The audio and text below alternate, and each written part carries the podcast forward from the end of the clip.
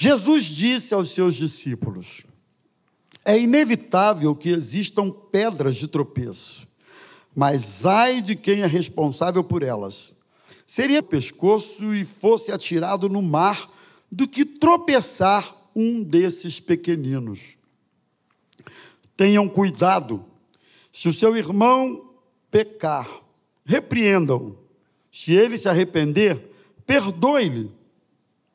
Se pecar contra você sete vezes num dia, e sete vezes vier para lhe dizer: Estou arrependido, perdoe-lhe.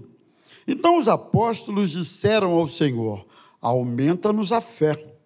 Ao que o Senhor respondeu: Se vocês tivessem fé como um grão de mostarda, diriam a esta amoeira, amoreira, perdão, arranque-se e transplante-se no mar, e ela obedeceria. Qual de vocês, tendo um servo ocupado na lavoura, ou em, qual, ou em guardar o gado, lhe dirá quando ele voltar do campo: Vem agora e sente-se à mesa. Não é verdade que, ao contrário, lhe dirá: Prepara o meu jantar, apronte-se e sirva-me enquanto e sirva enquanto eu como e bebo. Depois você pode comer e beber.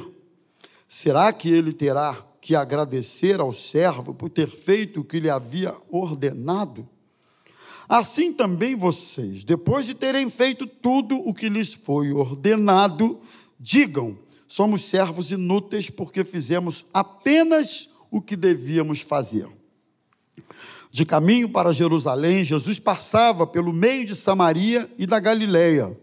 Ao entrar numa aldeia, saíram-lhe ao encontro dez leprosos, que ficaram de longe e gritaram: Jesus, tem compaixão de nós. Ao vê-los, Jesus disse: Vão e apresentem-se aos sacerdotes. Aconteceu que, indo eles, foram purificados. Um dos dez, vendo que estava curado, voltou dando glória a Deus em alta voz e prostrou-se com o rosto em terra aos pés de Jesus, agradecendo-lhe. E este era samaritano. Então Jesus perguntou: Não eram dez os que foram curados? Onde estão os nove? Não se achou quem voltasse para dar glória a Deus? a não ser esse estrangeiro, ele lhe disse: Levante-se e vá, a sua fé te salvou. Indagado pelos fariseus sobre quando viria o reino de Deus, Jesus lhes respondeu: O reino de Deus não vem com visível aparência, nem dirão, ele está aqui ou lá está ele, porque o reino de Deus está entre vocês. A seguir, Jesus disse aos seus discípulos: virá um tempo em que vocês desejarão ver dos dias do filho do homem, um dos dias do filho do homem, mas não verão. E dirão a vocês: Ele está aqui, lá está ele. Não saiam, nem sigam essa gente, porque assim como o relâmpago que resplandece e brilha de uma extremidade do céu até outra, assim será no seu dia. O filho do homem mas é necessário que primeiro ele padeça muitas coisas e seja rejeitado por esta geração. Assim como foi nos dias de Noé, será também nos dias do filho do homem. Comiam, bebiam, casavam e davam-se em casamento até o dia em que Noé entrou na arca, veio o dilúvio e destruiu a todos. O mesmo aconteceu nos dias de Ló. Comiam, bebiam, compravam, vendiam, plantavam e edificavam. Mas no dia em que Ló saiu de Sodoma, choveu do céu fogo e enxofre e destruiu a todos. Assim será no dia em que o Filho do Homem se manifestar. Naquele dia, quem estiver no terraço e, estiver o seu, e tiver os seus bens em casa, não desça para tirá-los. De igual modo, quem estiver no campo, não volte para trás. Lembre-se da mulher de Ló. Quem tentar preservar a sua vida, a perderá. E quem a perder, esse a salvará. Digo a vocês que naquela noite duas pessoas estarão na cama, ou numa cama, uma será levada, a outra deixada. Duas mulheres estarão juntas moendo trigo, uma será tomada e a outra deixada. Dois estarão no campo, um será tomado e o outro deixado. Então perguntaram a Jesus: Onde será isso, Senhor? Ele respondeu: Onde estiver o corpo. Aí se ajuntarão também os abutres. Até aí. Que palavra, né? Curva a sua cabeça, Senhor. Estamos agora diante da tua palavra, que é rica, poderosa e abençoadora. Que responsabilidade a minha trazer uma porção da tua palavra. Como nós aprendemos, ser eco da tua voz aqui nesta manhã e transmitir tão somente aquilo que o Senhor quer que a igreja ouça, aprenda e obedeça. Então me ajuda, mas também aos meus irmãos a ouvirem e praticarem a tua palavra. É o que eu te peço em nome de Jesus. Amém. Amém. Irmãos, quando nós lemos a Bíblia, nós podemos encontrar Deus falando de diversas formas. Aliás, vamos encontrar isso. Deus falando de diversas maneiras. Algumas vezes em forma de consolo. Como é bom consolo. Eu espero que nesta manhã, pelo menos, se ninguém puder receber uma palavra de consolo, pelo menos a família que está aqui hoje enlutada, seja consolada pela palavra de Deus. Esse é um dos principais efeitos da palavra. Mas em outros momentos, a mesma palavra, que inclusive pode servir de consolo para um, ela pode servir de encorajamento para o outro. A mesma palavra, mesma mensagem, o mesmo texto. É a multiforme graça de Deus atuando. Outras vezes a Bíblia fala conosco através das promessas de Deus, certo? Muitas promessas a Bíblia tem. Por diversas vezes a Bíblia também fala conosco através de exortações. De um modo geral, as pessoas ficam um pouco, muitas delas, arredias a exortações. Porque exortação incomoda, né? Exortação confronta. Exortação é, provoca você, convoca você, é, repreende você a corrigir o que está fora de prumo. Então, muitas pessoas confundem exortação com brabeza, com grosseria. Aí, o pastor está nervoso. Não, não tem a ver com nervosismo, tem a ver com o estilo da palavra naquele momento sobre a sua vida. Então, a gente, muitas vezes, a gente é exortado pela palavra. E a exortação é muito importante. Mas nós também encontramos na Bíblia um tipo de palavra ah, de foco ou de ênfase, eu diria, que eu sempre que percebo que a palavra é naquele tom, eu aguço os meus ouvidos, eu aguço a minha atenção, que é uma palavra de alerta, não é? A Bíblia também nos faz muitos alertas. E o, o que é, sempre que um alerta é feito, é porque alguns perigos estão em jogo. Sempre que um alerta é feito, é porque há um risco iminente ou latente no seu caminho, e se você não atentar para o alerta, você pode você pode sofrer algum dano porque não atentou àquele alerta. Então a palavra que eu quero trazer hoje é, tem a ver, eu botei esse tema aí, atenção aos alertas. Porque o texto que nós lemos aqui nessa manhã, Jesus está tratando de várias questões com os seus discípulos, ele está tratando de questão com alguém que foi curado, um leproso, mas Jesus também está tratando de uma outra questão com os fariseus. Você percebe que meio que são públicos diferentes. Jesus trata com os discípulos, Jesus trata com o indivíduo que foi curado de lepra e Jesus trata com os fariseus lá no seu discurso. E todas essas abordagens que a gente encontra no texto, nós vamos perceber alguns alertas para a nossa vida. São abordagens que servem de alertas para todos nós. Ninguém vai poder a partir do púlpito, da liderança e dos que ministram e, do, do, e dos que cumprem esse ofício na casa de Deus, até o mais novinho convertido, nesta manhã aqui hoje, ninguém vai poder dizer, Deus não me alertou a respeito de, que eu vou falar aqui nesta manhã, porque você está sendo alertado. E a minha oração, desde quando eu estava ruminando esta palavra, é: Senhor, que o teu povo se abra para esse alerta, fique atento a este alerta, e, ó, orelhas em pé, e que esse alerta de Jesus, nos, de alguma maneira, nos faça ficar no prumo deles. O primeiro alerta, pode pôr para mim, pôr para mim, por favor, é com relação aos escândalos. Versos 1 e 2. Num mundo caído que nós vivemos, que é esse mundo de hoje, ah, tão cheio de incoerências, nós temos que conviver com tropeços de pessoas, escândalos, armadilhas de todo tipo, que, aliás, tem sido, né, sempre é, um motivo de desvio de alguém que está olhando para a pessoa que tropeçou. Né? Jesus disse assim: é inevitável, está ali nos versos 1 e 2, que existam pedras de tropeço. Inevitável. Jesus falou isso há dois mil anos atrás.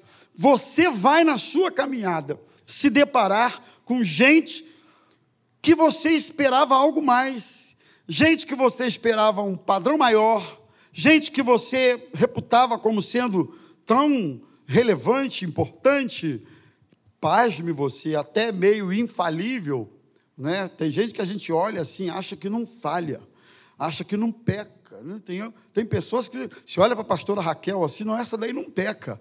Mas está o marido dela aqui sentado no primeiro banco. Você olha para minha esposa, Osair não peca. É, Osair não. Vai, irmão, vai conviver. Eu é que sei. Pecadora. Eu nunca. Fala, Sancler. Só peço as vossas orações. Então, por mais que você projete em alguém uma imagem desse tipo, ele peca, ela peca. E não só peca, como ele ou ela é passível de escandalizar alguém. Jesus disse: é inevitável que hajam pedras de tropeço no vosso caminho. Inevitável. Mas ele diz assim: ai daquele por meio de quem o tropeço vier. Uma coisa é você ser falho, outra coisa é você fazer alguém tropeçar. E quando a gente pensa no tropeço, a gente precisa olhar por pelo menos dois ângulos. O primeiro é o tropeço de alguém que nos escandaliza, não é?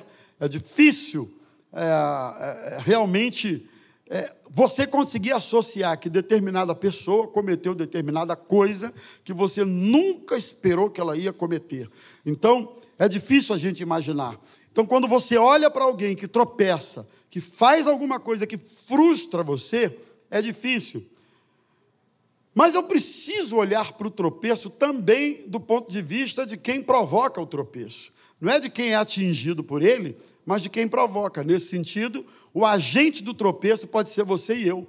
E é pior para quem provoca o tropeço do que propriamente para quem se escandaliza com o tropeço de alguém. Porque Jesus diz assim: ai daquele, por meio de quem vier o tropeço. Então, irmãos, quando eu começo a ver essas coisas, eu entendo que o meu testemunho, a minha vida, minha forma de agir, falar e reagir, né? Alguém diz que ações têm a ver com o que você quer ser, mas reações têm a ver com o que você é. A maneira como você reage diz muito sobre o que você é. Porque a reação não dá tempo de pensar, não dá tempo de programar. Quando você é provocado por uma determinada coisa, você reage no instinto, na natureza, na essência. Não dá para dizer, Ih, eu não vou fazer isso. Você reage de acordo com o que você é. Então, o que nós somos e que provoca as reações que nós temos, ou santifica alguém, abençoa alguém, inspira alguém, ou faz alguém tropeçar. Então, Jesus disse: Olha, cuidado com os escândalos. Os escândalos estarão no caminho de vocês. Eu não sei se nessa manhã há alguém aqui lutando com essa coisa de ter alguém como referência na sua vida e esse alguém estar lhe decepcionando tanto, tanto e tanto. E eu não sei se há alguém aqui nesta manhã que, por alguma razão, está provocando tropeço na vida de uma outra pessoa. Lembre-se, quando aceitamos a Cristo, nossa autonomia é uma autonomia regulada pela palavra de Deus, regulada pelos princípios. Não é uma autonomia em que eu diga assim, ah, eu faço o que eu quero, eu falo o que eu quero, a vida é minha e ninguém tem nada a ver com isso. De certa forma, tem sim de certa forma, o sarrafo, a régua, a medida de alguém que ama a Deus e assume que ama, esse sarrafo é lá em cima. Essa régua, essa medida é lá em cima. Pelo menos é a medida, é o tamanho que as pessoas projetam em você. Por isso, irmão, tome cuidado, muito cuidado. Preste atenção na sua rotina, na sua vida, na sua forma de viver. Se isso está sendo inspiração para alguém ou se está sendo tropeço para alguém, escândalo para alguma pessoa. Então, é terrível quando alguém pensa assim, só em si mesmo, só na sua autonomia, e acha que pode fazer o que quer e que ninguém tem nada a ver com isso. Segundo alerta que Jesus nos dá, nos dá versos 3, 4, 5 e 6, é com relação ao perdão. Ele diz assim: tenham cuidado. Se alguém pecar, ou se um irmão pecar, é, repreenda-o. Se ele se arrepender, perdoe-lhe. Quando alguém peca, faz alguma coisa, a repreensão é válida. Ou, fulano, você está fazendo um negócio aí. Rapaz, isso não é de Deus, não. Isso não está certo, não. Isso não está correto, não.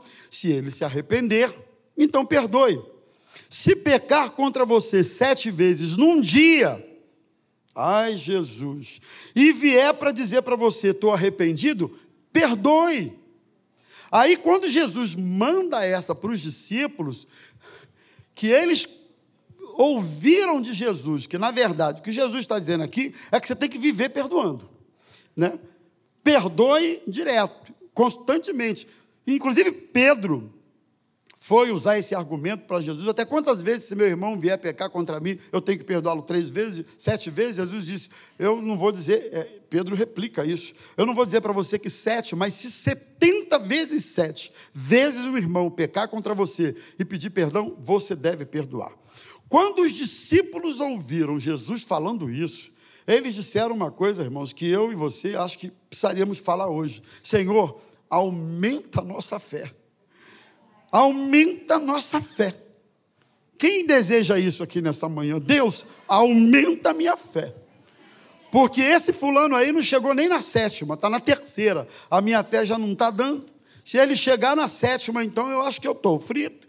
Jesus disse: repreende. Se ele se arrepender, perdoa. E se pecar de novo, perdoa. E se for sete vezes, perdoa. Depois ele acaba com a gente de vez. Se for setenta vezes sete, perdoa. Irmãos, aqui está uma pauta, que é perdão, que nós deveríamos falar disso quase que semanalmente. Porque o que tem de gente adoecida, o que tem de gente, sabe, arruinada, porque não consegue perdoar. Vocês não têm noção do que a gente ouve nos gabinetes, nas, nas, nas, particularidades da vida, e que tem muito a ver com essa questão da mágoa, da, da amargura, né, do, do, de uma ferida. Então, muitas pessoas têm essa dúvida, mas perdoar tantas vezes assim, como isso pode ser? Irmãos, são as propostas do reino de Deus. Você não vai encontrar Jesus propondo nas suas falas nada que você diga assim, molinho, Jesus, isso aí é mole, passa para outra. Não. Todas as propostas de Jesus, elas vêm na contramão das nossas inclinações, daquilo que queremos fazer, que estamos predispostos a fazer. Todas as propostas. Todas. Se ferir um lado, dá o outro. Se mandar caminhar uma milha, vai a segunda. E por aí vai. Né? Perdoa, perdoa. Não há proposta do reino que seja fácil. Portanto, nós precisamos pedir ao Senhor: aumenta-nos a fé, dá-nos graça. Mas Jesus disse assim: olha, se vocês tiverem fé do tamanho de um, de um, um grãozinho de mostarda, vocês vão dizer para uma amoreira: arranca-te daqui e vai para o meio do mar. E ela vai obedecer. Sabe o que, que Jesus disse? Olha, a tua fé pode ser pequena, é, mesmo uma fé pequena, mas ela vai atuar Porque fé é fé. E outra coisa, é a graça de Deus que nos abastece, que nos capacita, que nos reveste para que a gente consiga. Jesus não ia propor nada impossível de fazer, nada que você não pudesse de forma alguma fazer. O que ele propõe, a gente pode, a gente consegue. É pela graça, é pelo Espírito, mas você consegue. Então, o segundo alerta para mim e para você aqui nesta manhã é: pratique o perdão.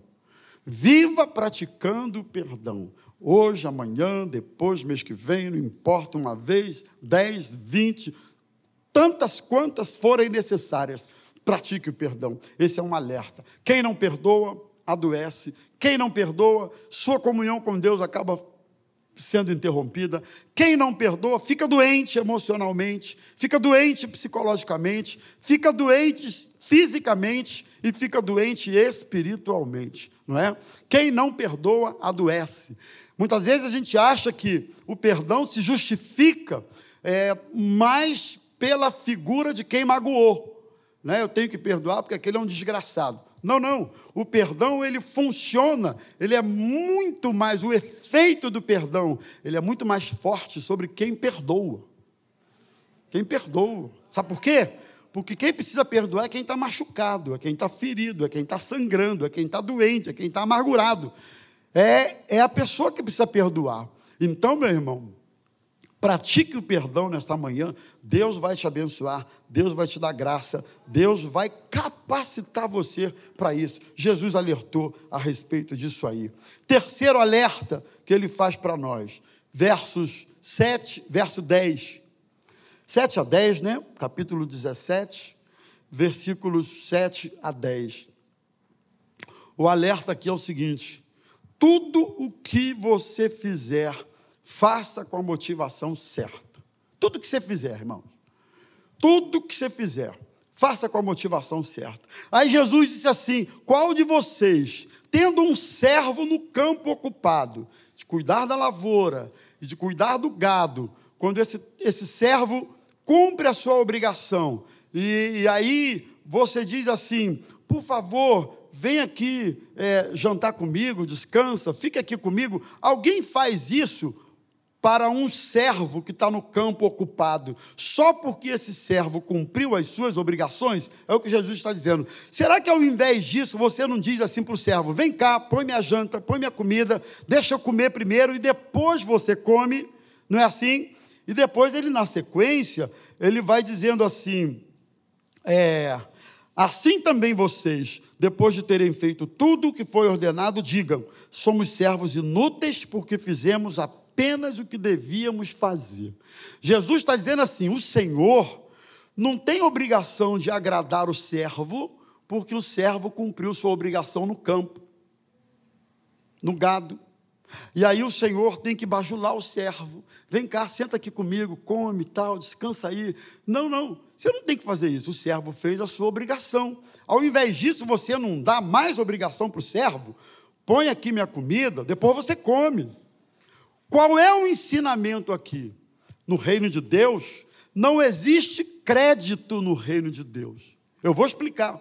Há pessoas que pensam assim, porque eu fiz tal, tal e tal coisa no reino de Deus, eu estou com créditos com Deus para que Ele me abençoe. Porque eu fiz tal e tal coisa assim, assim para alguém, eu tenho créditos que se traduz em dizer méritos para que Deus me abençoe.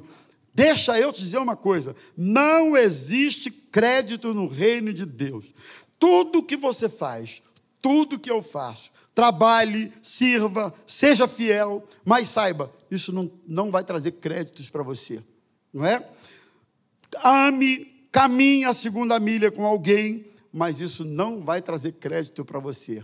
Seja humilde, se humilhe, reconheça o seu erro, mas isso não vai trazer crédito. Busque a sua vida, se santifique, mas não pense que se santificar, isso vai se reverter em créditos. É como um depósito espiritual que eu estou fazendo lá no, na poupança de Deus, que é aspas da expressão, e aí, quando eu acionar, eu tenho lá esses créditos e Deus tem que derramar. Deus não tem que fazer nada. Depois que fazemos essas coisas, Jesus disse assim: considerem servos inúteis. É o que nós somos. Ninguém aqui deve.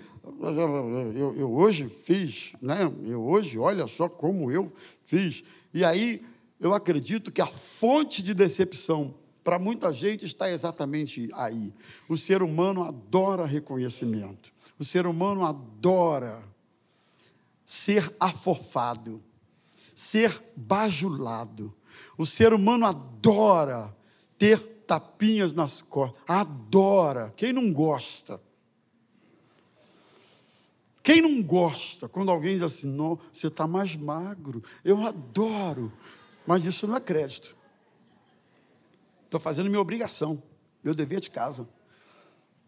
Tudo que você faz é seu dever de casa, é seu compromisso com Deus, é sua obrigação, na aspas, obrigação que eu digo dever, compromisso. Não existe evangelho sem compromisso.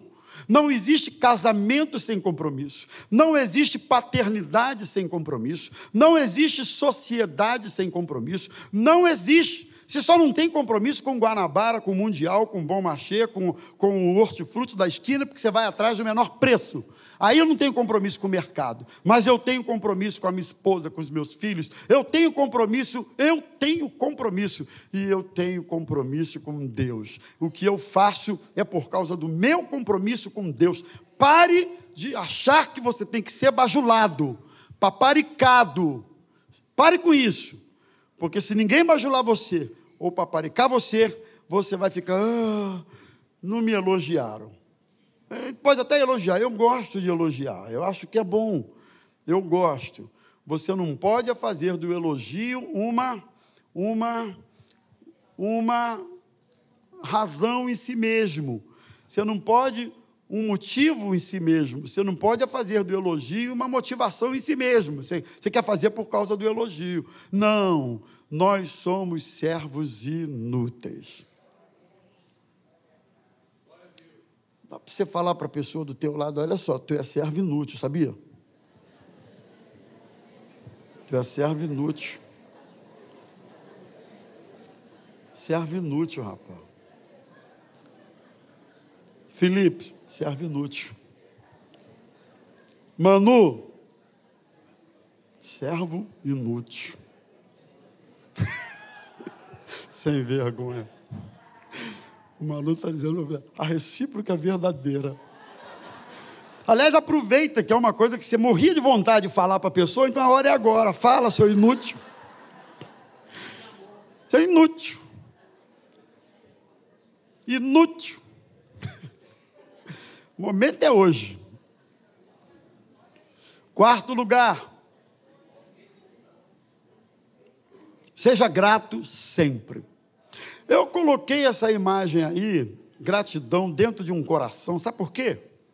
Não é porque eu sou romântico, não, não é isso não. É porque dizem, eu, eu ouvi essa definição aí, ou li, sei lá onde, e eu gravei. Diz que a gratidão é a memória do coração. Eu achei bonitinho.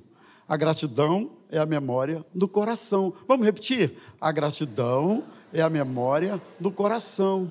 Não é a memória da razão, não é a memória da, da lógica. Não, porque a lógica parte para outro caminho, mas é a memória do coração, do afeto, do reconhecimento, gratidão. Jesus curou dez leprosos, inclusive um voltou que era samaritano, era um estrangeiro. Entendeu, Anderson? O texto diz que o cara era estrangeiro, só um voltou para agradecer. Jesus, cadê o restante do pessoal? Ah, não sei não. Então vai, a tua fé te salvou. O cara voltou para agradecer. E, e, e, recebeu, por isso, não só a cura da lepra, mas recebeu a salvação. Então, é interessante isso. Porque a proporção dos ingratos, ela é mais ou menos essa aqui, irmãos. As pessoas, de um modo geral, são ingratas. Nunca faça nada esperando gratidão. Eu, durante um tempo da minha vida, eu esperava gratidão, dentre outras coisas, de ovelha. Pastor sempre espera gratidão de ovelha. Algumas até são gratas, mas outras, amigo, não dizem nem tchau. Algumas são preciosas, são verdadeiras pérolas. Aliás, aqui, por exemplo, só tem verdadeiras pérolas. Não sou bobo nem nada. Mas lá no Afeganistão, onde tinha uma maranata que eu passei, tinha umas ovelhas ingratas. E aí, nem tchau. Vão embora, nem tchau. Saem da igreja, nem tchau. Nada. Há muitas formas de se praticar ingratidão. Aí eu aprendi de um tempo para cá a não esperar gratidão. Não, não espero gratidão, não espero. Você encontra na rua, então nem se fala, irmão. Ó, até muda de calçada. São ingratos. Não espere, preserve o seu coração. Não espere gratidão. Por outro lado, seja grato a Deus. Seja grato. A gratidão, seja como for, é importante. Gratidão por pessoas, gratidão a Deus, gratidão que te permite enxergar o que você tem e não o que você quer ter. Quando eu olho para o que eu quero ter, estou afim de ter, é um desejo meu ter, mas tudo bem, mas quando eu olho para o que eu tenho e para o que eu. É, eu estava vendo, quando eu faço um inventário da vida, tem gente que pensa que inventário, está aqui um mestre no assunto, é só coisa do, da pessoa que morreu, você vai fazer um levantamento dos bens que é o inventário, e repartir para os herdeiros, na sua cadeia sucessiva, etc. e tal, certo, mestre? Inventário. Só que inventário não é só, não, ou não se faz quando alguém morre e você vai repartir os bens apenas. Aí eu fui para o dicionário, que agora está fácil olhar no dicionário, né? E eu descobri que inventário é um levantamento, um arrolamento, contagem, descrição, especificação, listagem. Eu posso fazer um inventário do que Deus tem me dado. E quando eu estava preparando isso aqui, eu fiz esse inventário. Sabe o que eu descobri? Que Deus tem me dado muito mais do que eu preciso. Descobri isso. Olha que eu descobri no meu inventário. Ele me deu uma esposa maravilhosa, abençoada, cheirosa. Toma banho todo dia antes de dormir. Isso é uma benção, irmão. Continua, Sancler. É uma benção. Não porque uma vez uma irmã disse assim para mim: só pode orar pelo meu marido? Eu assim, sim, pois não, mas pode dizer o motivo? Claro, é que ele não toma banho há seis meses. Aí eu olhei para ela, eu comecei a sentir um mau cheiro nela, que era por causa do marido. Era psicológico. Ele não toma banho há seis meses. Eu falei, como é isso, minha filha? Ah, pastor, quer os detalhes? Eu digo, não, não, não, não, não precisa. Eu só sei que ele passa um paninho aqui, ali e tal, é o banho dele. Mas banho, água em cima, se limpar, seis meses. Senhor ora por ele? Eu falei, pode ser a distância mesmo? Melhor, né? Então, volta aqui, volta, volta, Rômulo. No inventário eu descobri Jesus me deu uma esposa maravilhosa. No meu inventário eu descobri ele me deu filhos maravilhosos. Uma família maravilhosa, digna, abençoada, honrada. Eu descobri no inventário que ele me deu uma família espiritual, que são vocês, maravilhosa. Aí eu fui fazendo o inventário, eu descobri que Deus me deu talentos dons, assim como a você também, e com esse dom ou com esse talento, de alguma forma, a gente pode ser útil no reino de Deus. Eu descobri isso no inventário. Eu descobri no inventário que ele me permitiu ser habitação do Espírito Santo de Deus. Assim como você, até aqui, esse inventário não é exclusividade minha, tirando a esposa, obviamente, filhos, mas no mais, esse inventário é bênção de todos nós aqui. Eu descobri nesse inventário que Ele me deu a salvação por Cristo Jesus. Eu estou salvo, eu não vou para o inferno. Ele me livrou da condenação eterna. Ele me livrou disso. Olha que coisa maravilhosa. E eu descobri, irmãos, que a partir dessas coisas que Ele já tem dado, o que vier depois disso é lucro. São mimos de Deus, porque o essencial para que eu me sinta completo em todas as esferas do meu ser, Deus tem me dado. E deixa eu falar uma coisa para os meus irmãos: faça um inventário e veja. Tem uma canção que canta aí, calma, eu não vou pedir, não, relaxa. Mas é aquela canção que diz: conta quantas bênçãos são vindas da divina mão, uma a uma, dize-as de uma vez, e verás surpreso quanto Deus já fez. Conta aí, irmão. Para aí rapidinho, caramba. Faz um Não, enquanto eu estou falando aqui, você já dá uma puxada nesse inventário seu e você vai ver, Anderson, que Deus tem te abençoado. Denise, Deus tem te abençoado. Sancler, Deus tem te abençoado. Manu, Deus tem te abençoado. Deus tem te abençoado, Zazar te deu um marido maravilhoso. Deus tem te abençoado, Hélio. Deus tem abençoado. Não, um pouquinho de sardinha também. É mal, né? Deus tem abençoado você. Por isso, seja grato.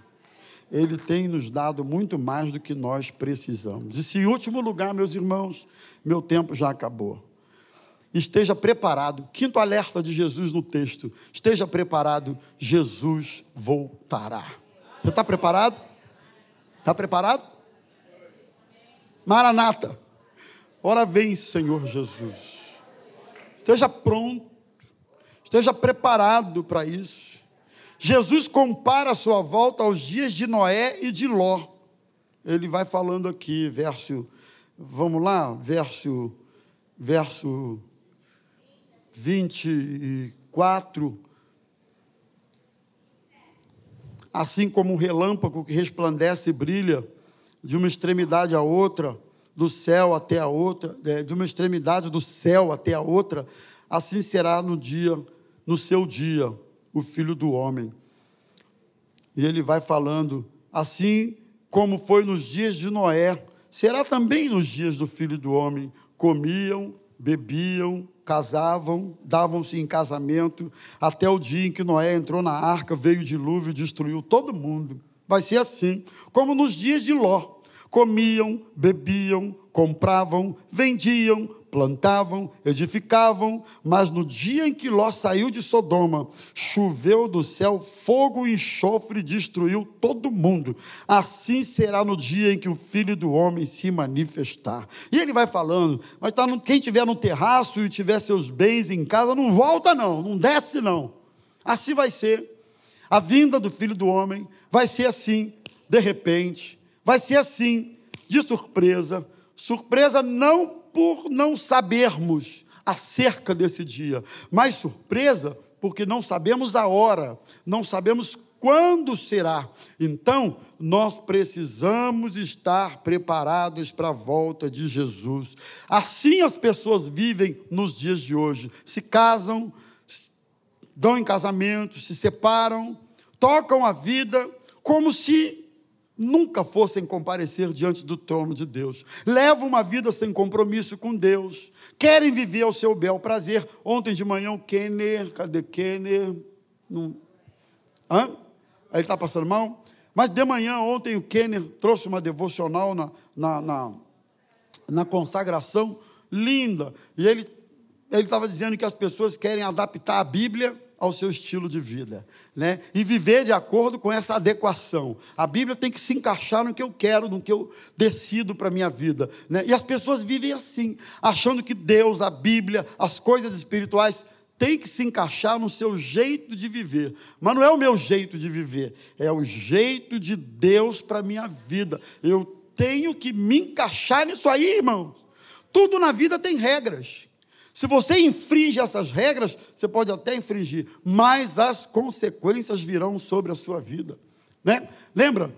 Deuteronômio capítulo 30, acho que verso 19 e 20, diz assim: Céus e terra tomo hoje por testemunhas contra ti, que te propus o bem o mal, a morte, a vida, a bênção e a maldição. Escolhe, pois, o bem, para que vivas, tu, toda a tua casa, obedecendo ao Senhor teu Deus e andando segundo os teus caminhos. Escolha obedecer, escolha manter, manter azeite na sua botija, para que a sua lâmpada permaneça acesa, porque um dia isso vai acontecer, um dia ele virá nas nuvens, um dia todo olho verá a vinda do Filho do Homem, e a Bíblia diz que os mortos em Cristo vão ressuscitar primeiro. Nós, os que estivermos vivos, seremos arrebatados e iremos ao encontro do nosso Senhor. Jesus está voltando. Ele virá. Ele virá. Ele virá. Esses são os cinco alertas que Jesus deixa. Conversando com os discípulos, conversando com um cara que voltou para agradecer, conversando com, com uh, os fariseus, esses foram os alertas. Cuidado com o escândalo, perdoe sempre, nunca pare de perdoar. Tudo que você fizer, faça com a motivação certa, seja grato a Deus e esteja preparado para a volta de Jesus.